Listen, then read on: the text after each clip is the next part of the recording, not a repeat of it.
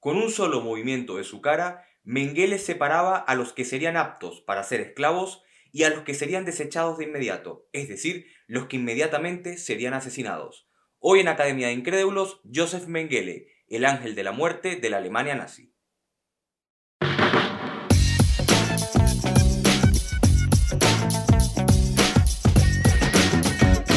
Esto es Academia de Incrédulos.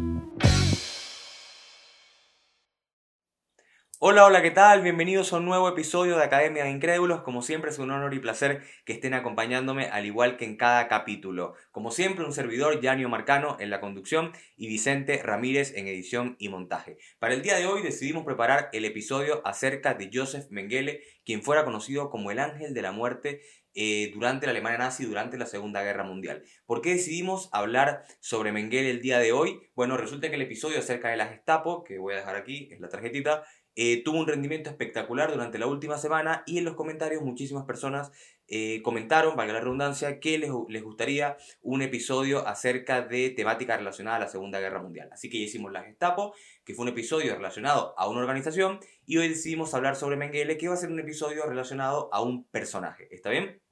Así que, como siempre, antes de comenzar, les pido por favor que se suscriban al canal y que den un like, no cuesta nada y nos ayuda muchísimo a seguir creciendo. Y les comento que este episodio llega a ustedes gracias a Linien Estudio Creativo, arroba Linien Estudio en redes sociales. Bien, para comenzar de una vez, eh, vamos a hablar primero acerca de la infancia de Mengele, luego de su formación como profesional y al final hablaremos acerca de lo que fue su participación eh, como médico en el campo de concentración de Auschwitz por lo que es conocido Mengele en la historia y también el final de su vida que estuvo enmarcada por una persecución y una búsqueda mientras Mengele era fugitivo. ¿Ya? Vamos a comenzar hablando de la infancia, así que vamos a decir que Mengele nace, Joseph Mengele nace el 16 de mayo de 1911 en la ciudad de Gunzburgo, en Baviera.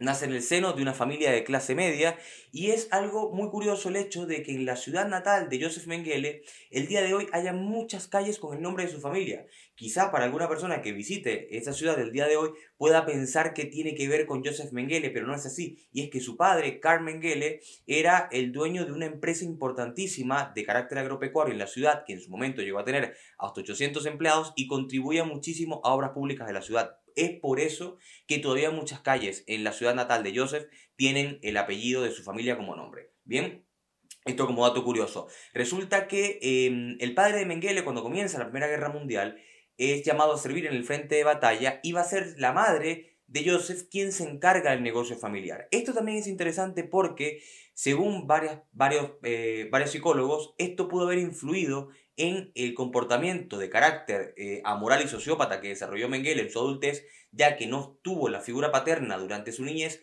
y tampoco la de la figura materna, ya que ésta se tuvo que encargar de la empresa de su esposo.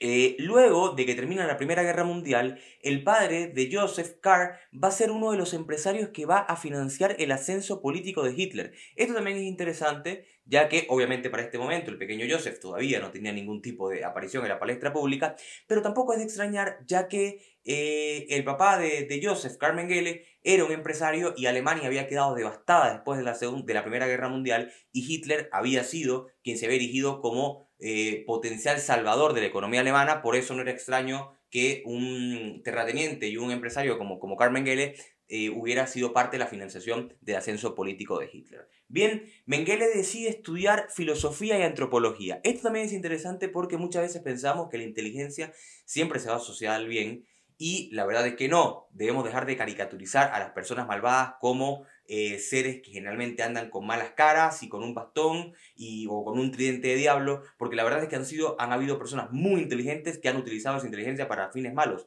Y también es interesante el hecho de que Mengele decidiera estudiar antropología, porque la antropología es la ciencia que estudia al ser humano en su integridad y esto iba a tener que ver con las ideas que iba a desarrollar Mengele en su adultez. Es en este momento cuando Joseph Mengele descubre la teoría de la superioridad de raza que justificaba eh, los ideales eh, raciales de los nazis respecto a esta superioridad de la supuesta raza aria. Es en este momento donde Mengele empieza a descubrir eh, la ideología nazi respecto a este concepto. En 1934, ya con Hitler en el poder, Mengele decide estudiar medicina. Esto también es importante porque recordemos que él pasó a la historia como un médico totalmente cruel y sanguinario. Es en este momento donde estudia medicina, apenas un año después del ascenso de Hitler al poder.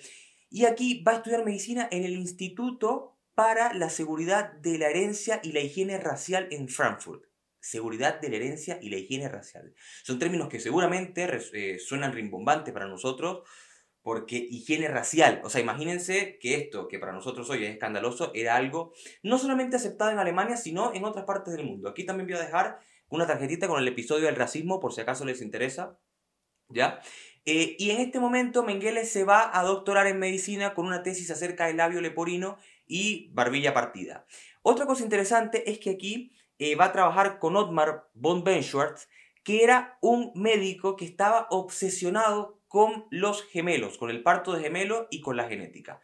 Mengele también se va a sumar a esta investigación y esto va a ser muy importante en el transcurso de su vida. Una vez Mengele se gradúa, eh, ya él en 1932, unos cuatro años antes, se había alistado en los cascos de acero, que era un, cuerpo de soldados de vanguardia pertenecientes al partido nazi, y en 1937 él se va a afiliar de forma oficial al Partido Nacional Socialista Alemán, eh, va a hacer el juramento de fidelidad a Hitler y en 1938 se alista de manera oficial en la CSS, sobre lo cual hablaremos por supuesto en otro capítulo, pero mencionaremos brevemente que eran eh, una organización militar que había nacido con apenas 12 miembros para custodiar a Hitler de manera personal y que luego durante la guerra se convirtió en, en una organización militar gigantesca. Bien, eh, cuando estalla la guerra en el 39, apenas un año después de que se aliste en la CSS, él va a solicitar ser admitido como médico dentro de esta CSS.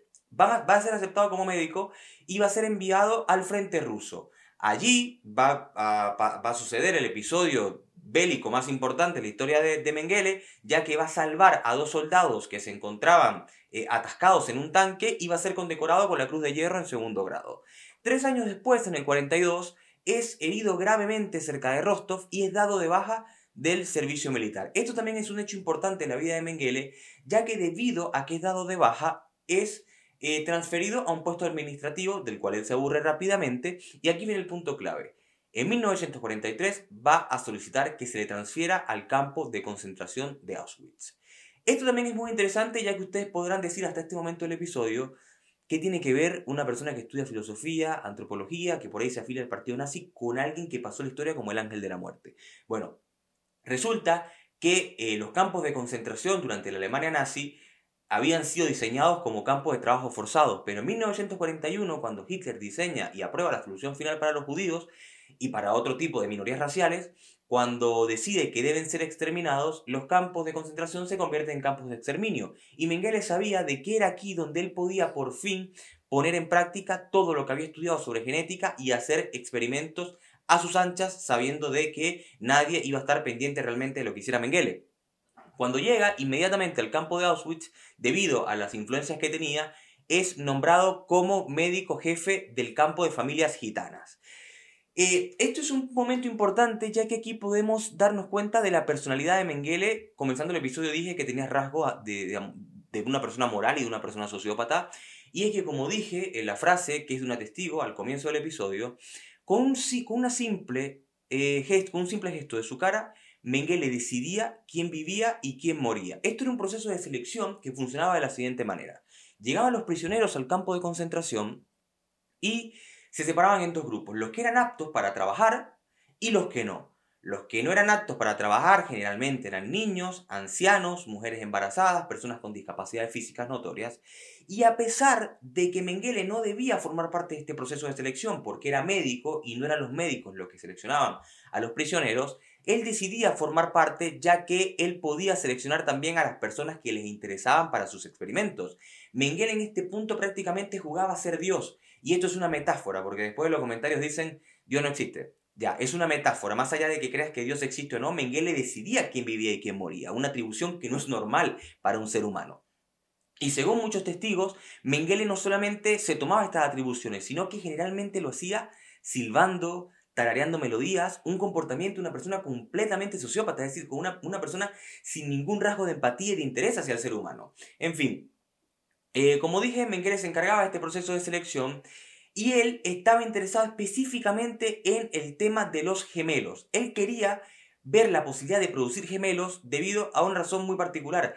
Y es que si lograba producir gemelos de forma científica, es decir, de forma intencional, iban a haber muchísimas más personas nazis, porque iban a haber muchísimas más personas que nacieran ya con esta superioridad racial aria que perseguían, que perseguían estos sujetos. Por lo tanto, tenía un trasfondo el interés de Mengele en el tema de los gemelos. Bien, eh, ¿cómo eran los experimentos de Mengele? ¿De qué se trataban? Porque pasó la historia por esto. Entre tantos experimentos que hizo, muchos de ellos fueron eh, inyectar químicos en personas para tratar de que sus ojos se volvieran azules, en los ojos de personas para tratar de que estos se volvieran azules. Em, amputó extremidades de personas para enviarlas a Berlín y estudiar eh, las propiedades de estas personas. Em, también, eh, según una, una, testigo, cosió a dos gemelos gitanos por la espalda para ver si era capaz de producir eh, gemelos siameses de forma intencional. Eh, durante una noche mató a 14 gemelos idénticos inyectándoles cloroformo en el corazón, es decir, le inyectaba cloroformo a uno y cuando ese se moría, inmediatamente le asesinaba al otro para ver la evaluación post-mortem si sucedía algo después de que moría el primero. Eh, también a los gemelos idénticos los separaba para ver cuántos tardaban uno o el otro en morir de soledad. Realmente eran experimentos que a nosotros nos resultan escalofriantes, que nos resultan completamente eh, extravagantes, para nuestras miradas modernas y seguramente del siglo XX también lo eran. El tema es que nadie se enteraba de lo que sucedía realmente en el campo de concentración de Auschwitz. Debido a, mm, estos, estos experimentos es que Mengele va a pasar a la historia como el ángel de la muerte por la cantidad innumerable de víctimas que mató él personalmente en el campo de concentración de Auschwitz. Ahora, ¿qué pasó con Mengele después de la Segunda Guerra Mundial. Cuando el Ejército Rojo libera el campo de concentración, el campo de, concentración de Auschwitz en 1945, Mengele va a huir. Va a ser capturado por los Estados Unidos, pero debido a que no se hizo nunca un tatuaje muy identificativo que tenían los altos miembros de la SS, fue dejado en libertad gracias a el desorden de registros que tenían los americanos, los estadounidenses, respecto a los criminales de guerra nazis. Mengele va a pasar cuatro años en Alemania con una identidad falsa y va a huir, eh, va a, huir a Argentina en 1949. Es en este momento. Va a huir a Argentina en 1949 y se va a poner el nombre de José Mengele. Pasó de Joseph Mengele a José Mengele y en Argentina trabajó como carpintero y luego como comercial de ventas de una empresa. Es en este momento, es en esta época en el cual durante los juicios de Nuremberg empieza a sonar el nombre de Joseph Mengele como uno de los protagonistas de las atrocidades cometidas por los nazis en los campos de concentración. Y es aquí donde la comunidad internacional va a empezar a emitir una búsqueda activa de Mengele en todo el mundo. Debido a esto se va a mover de Argentina hacia Paraguay y posteriormente de Paraguay hasta Brasil eh, para vivir cerca de Sao Paulo.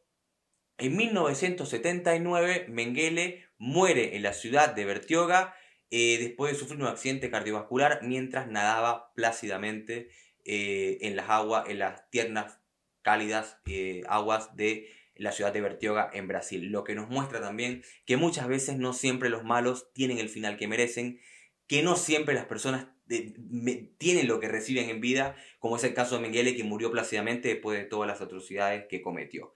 Fue apenas en 1992, 13 años después, cuando se logró identificar el cuerpo de Mengele debido a que había sido enterrado con una identidad falsa y cuando se descubrió por fin que quien había muerto en Bertioga eh, de un accidente cardiovascular había sido uno de los grandes demonios de la Alemania nazi. Esta fue la historia de Joseph Mengele, como siempre espero que haya sido de su agrado. Por favor, dejen en los comentarios sus impresiones, dejen sugerencias respecto a próximos episodios que quieran que hagamos y nos vemos en un próximo capítulo con otra historia. Chao, chao.